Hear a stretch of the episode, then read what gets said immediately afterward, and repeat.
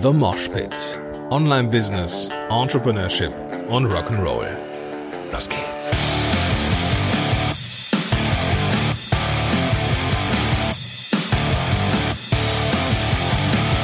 Moin sind Rocker und herzlich willkommen zu einer neuen Episode von The Mosh Pit. Mein Name ist Gordon Schönwelder und super, dass du am Start bist. Heute habe ich mir mal ein Thema rausgekramt, das äh, aktueller bei mir nicht sein kann, das unsexier im Businessleben nicht sein kann und äh, ich möchte dir nahelegen, dieses Thema dann äh, trotzdem sehr, sehr ernst und wichtig zu nehmen, spätestens vielleicht nach der Story, die ich dir hier und heute mal zeigen möchte oder präsentieren möchte.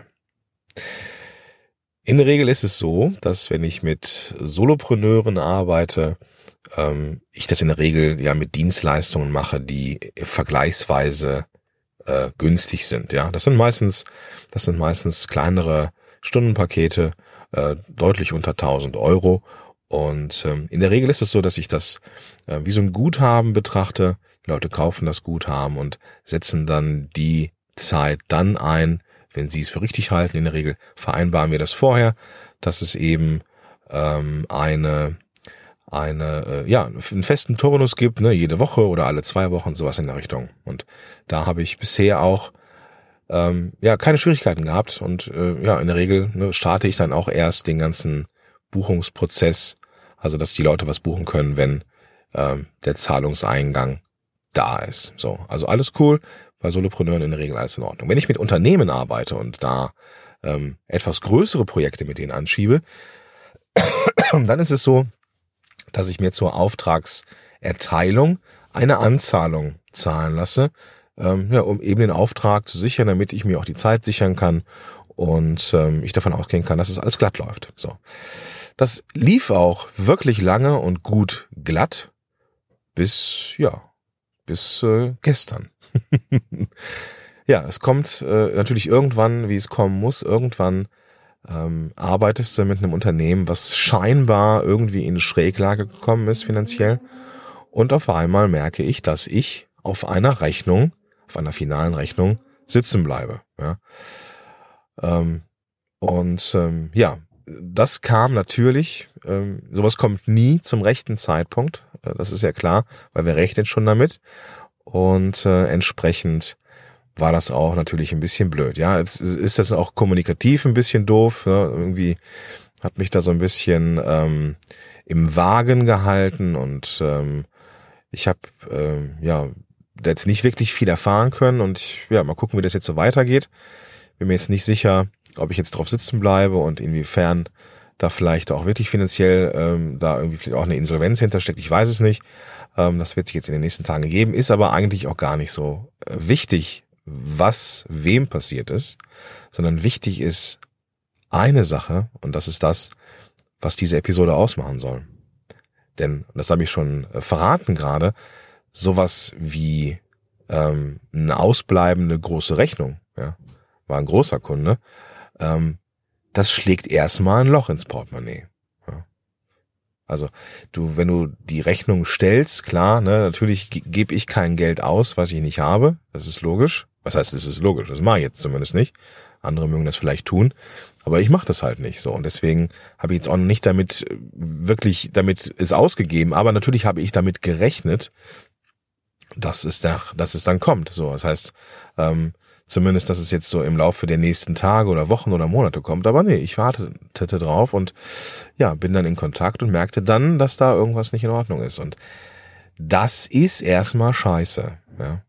So, das kommt, wie gesagt, nicht dann, wenn du es brauchst. Und ähm, bei mir war es jetzt so, dass äh, die Podcast-Helden-Konferenz ansteht. Ja, da ähm, das, äh, da zahle ich halt auch viel von den Dingen, die ich so zur Seite gelegt habe für die Konferenz, aber eben nicht alles. Ne? Einiges hätte ich auch noch gerne aus Bordmitteln bezahlt. Ähm, dann hatte ich tatsächlich überlegt, dass ich ein, also alles so in der einen Woche, ja, also überlegt, dass ich äh, mir Büroräume anmiete, weil bei uns ja der Umbau gerade ist und ich hätte mich dann auch so ein bisschen verguckt in so einen, in so einen Büroraum und naja, der wird's jetzt vermutlich erstmal nicht. Und äh, ja, der Umbau ist halt auch da. Ne? Also das, was ich an Geld erwirtschafte, das fließt halt auch in den, in den Umbau rein, damit wir es einfach schön haben. So jetzt, ne? Das heißt, jetzt so die, die, die, die Bauphase, da investiere ich einfach auch viel von dem, was ich habe oder was ich verdiene, dann äh, in das Haus. So. Und dann kommt sowas. Ja, also in solchen Momenten kommt das dann. ja, so ich habe mit äh, befreundeten Unternehmern gesprochen, die sagten mir, ja, das ist irgendwie so, da kommt er halt auch nie zur rechten Zeit. Ist ja auch so, ne? Also wann kommt ein Zahlungsausfall schon genau zur richtigen Zeit? Das kommt eigentlich immer zur falschen Zeit und entsprechend sehr sehr froh, sehr sehr froh bin ich jetzt, dass ich ich weiß nicht warum, ich glaube aus Schiss, dass ich dem Finanzamt Sachen nicht bezahlen kann, habe ich eine Menge Rücklagen geschaffen in den letzten Jahren. So. Und das rettet mir, ich glaube, es rettet mir den Arsch gerade, ja. Also ähm, ja, die Rechnung habe ich jetzt in dem Unternehmen bezahlt, äh, beziehungsweise erstellt. Ich sitze jetzt auf der Kohle. Ich habe aber aktuell keine Schwierigkeiten, irgendwas zu bezahlen.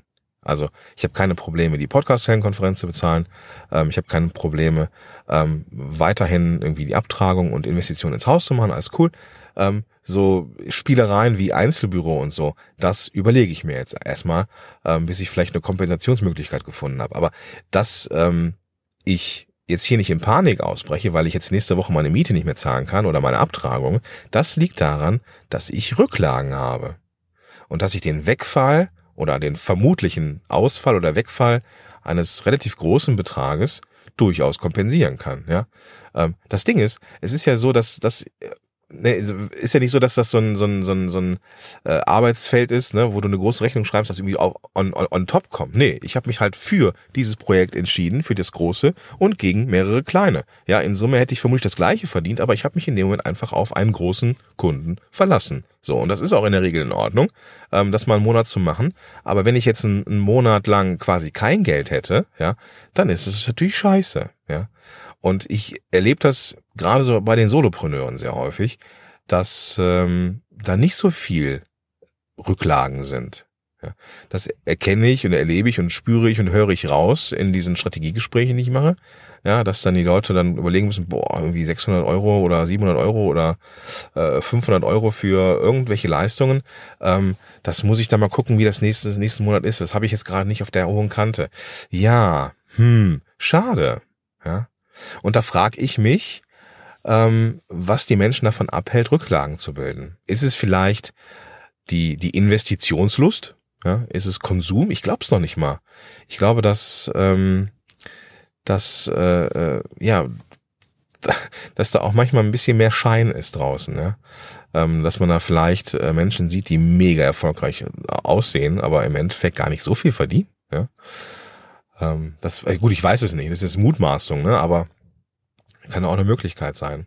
Ich glaube, dass das gerade Solopreneuren schwerfällt. Das fiel mir ja auch schwer. Ne? Am Anfang verdienst du halt, irgendwann musst du den Absprung machen und dann ist es halt irgendwie immer eine knappe Kiste. Ja, aber wenn du dann auf einmal anfängst, ähm, wenn dann irgendwas, äh, dann, noch Geld weglegen, das ist für viele einfach nicht möglich, glaube ich. Ja, ja, ich denke, wenn ich mich zurück erinnere, ist es ja noch, ist ja noch gar nicht so lange her bei mir. Ne? Aber ich habe halt den, das Glück, dass ich halt in der Partnerschaft bin, wo wir halt beide, beide da irgendwie quasi zusammen erwirtschaften und ich halt ähm, auch äh, ja, Denise im Nacken habe oder im Rücken habe, nicht im Nacken, im Rücken, dass ähm, ja, wir das zusammen gemeinschaftlich halt irgendwie lösen. Und deswegen kannte ich, konnte ich auch diese Rücklagen bilden, die mir jetzt diese Souveränität und Sicherheit geben. Also ich weiß halt, dass Rücklagen absolutes absolut unsexy Thema ist, ja. Ich meine, wie sexy sind Rücklagen? Ja, es ist so wie, keine Ahnung, Rücklagen sind so sexy wie ähm, äh, irgendwelche Versicherungen, ja. Ich weiß, Versicherungen kann man sexy präsentieren, aber im Endeffekt ist das, äh, ja, äh, hören sich Rücklagen so ein bisschen an wie so ein alter Sparkassenschalter äh, in so einer dunklen Holzoptik oder mit irgendwelchen Holzlamellen so, wo du reinkommst und es riecht so nach ollem äh, Interieur, alt, altem Teppich und genauso sexy sind Rücklagen irgendwie auch. Das Problem ist, dass, Fina äh, dass Investments viel, viel cooler daherkommen, ja. Investments. Ja. Ich habe letztens gesehen, da gab es einen Jung, also nein, nicht nicht letztens gesehen, da äh, kommen und liken auf Instagram gerne irgendwelche äh, Profile mit Messenger, mit irgendwelchen äh, Instagram-Bots äh, meine äh, Bilder. Ja, dann gehe ich manchmal drauf und sehe dann Jung-Investor, ja. Junginvestor.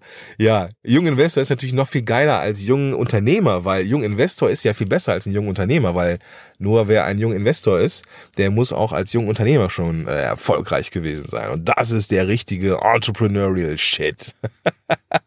also Investitionen sind cooler, ja, ich investiere in äh, und in äh, und äh, ja, es suggeriert eine gewisse Coolness, leider, ja, irgendwie und nicht so, äh, ich habe jetzt hier die Rücklagen gelegt. Das ist nicht ganz so sexy.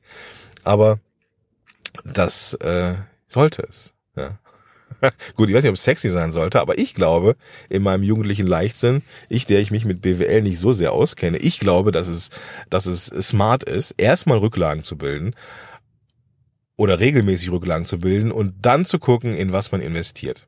Ja, und ob man irgendwann so viel Rücklagen hat, dass man vielleicht mehr Geld investieren kann in irgendetwas anderes. Denn ich glaube, ja, Profit first. Es macht total viel Sinn, eben in solchen Momenten, wo es auch mal wackelig sein kann, nicht direkt zu sagen, fuck, jetzt muss ich hier meine Büroräume abgeben und ich muss jetzt hier ähm, mein Auto abgeben, weil ich das einfach von jetzt auf gleich nicht mehr bezahlen kann. Ja, oder ich muss wirklich gucken, wie ich meine Miete bezahlen kann im nächsten Monat, wenn mir mal ein Kunde wegbricht. Ja, weil und wir haben jetzt erlebt oder ich habe es erlebt, das kann verdammt nochmal passieren. Ja, es kann verdammt nochmal noch mal passieren, dass ein Kunde wegbricht und wenn du keine Rücklagen hast, dann hast du ein Problem. Ja, was machen wir jetzt? Wie, wie, wie, wie, können wir, wie können wir Rücklagen sexy machen? Ich weiß es gar nicht, ehrlich gesagt. Ich weiß gar nicht, wie man das machen kann. Ähm, ich glaube, das ist so eine Entscheidung irgendwann. Ich glaube, das ist eine unternehmerische Entscheidung. Ja wenn ist, also entweder man ist so ein Posterboy-Unternehmer, ja, Jungunternehmer, erfolgreicher Investor, keine Ahnung was. Also ich will jetzt hier nicht die Jungunternehmer dissen, ja, also alles cool, ja.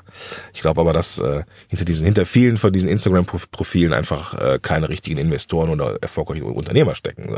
und einfach nur so ein bisschen diesen Entrepreneurial-Style leben, so irgendwie. Aber keine Ahnung, ja.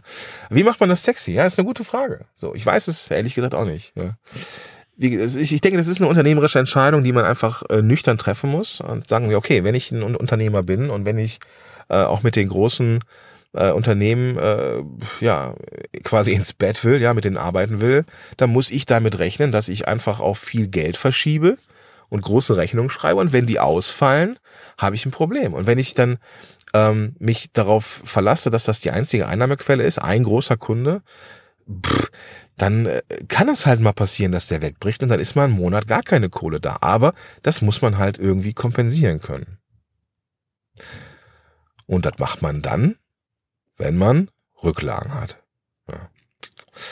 Ich glaube, das Thema darf in die Öffentlichkeit ein bisschen mehr ähm, Popularität kriegen. Ähm, also ich glaube, erfolgreiche Unternehmer machen das sowieso schon, aber ich glaube, die, die jetzt auf dem Weg sind, auch erfolgreich zu sein, wenn du jetzt äh, auch dazu gehörst und möchtest erfolgreich sein und möchtest auch mit den großen, möchtest große Rechnungen schreiben, ähm, wo du vielleicht äh, ja eine im Monat schreibst, die deinen Lebensunterhalt dann sichert und dann kann es einfach auch mal sein, dass der wegbricht oder das wegbricht und deswegen macht es Sinn, Rücklagen zu haben. Das ist die Message. Vielleicht unsexy, vielleicht ein unspannendes Thema, aber ich glaube, wer sich jetzt hinsetzt und das durchzieht oder umsetzt, der hat da was von und der ist einfach langfristig erfolgreicher ähm, als Unternehmer, wenn man auch mal ja weg das Wegbrechen von irgendwas kompensieren kann. Ja, ich bin raus. Ich äh, mache jetzt erstmal Pfingstwochenende. Nächstes Wochenende überlege ich mir, ähm, ich noch mal so ein bisschen durch die durch die ähm, Finanzen blättern und nächste Woche gucke ich mal, wie man das kompensieren kann. Denn ich hätte gerne dieses verdammte Büro. Ja, ich schon ein bisschen drauf gefreut. Ich habe schon meine Türklingel da gesehen. Das darf man eigentlich auch nicht machen. Ne? Nicht, nicht so sehr freuen. Aber gucken wir mal. Ähm, in diesem Sinne wünsche ich dir ein großartiges Pfingstwochenende und sag bis dahin, dein Gordon Schönwälder.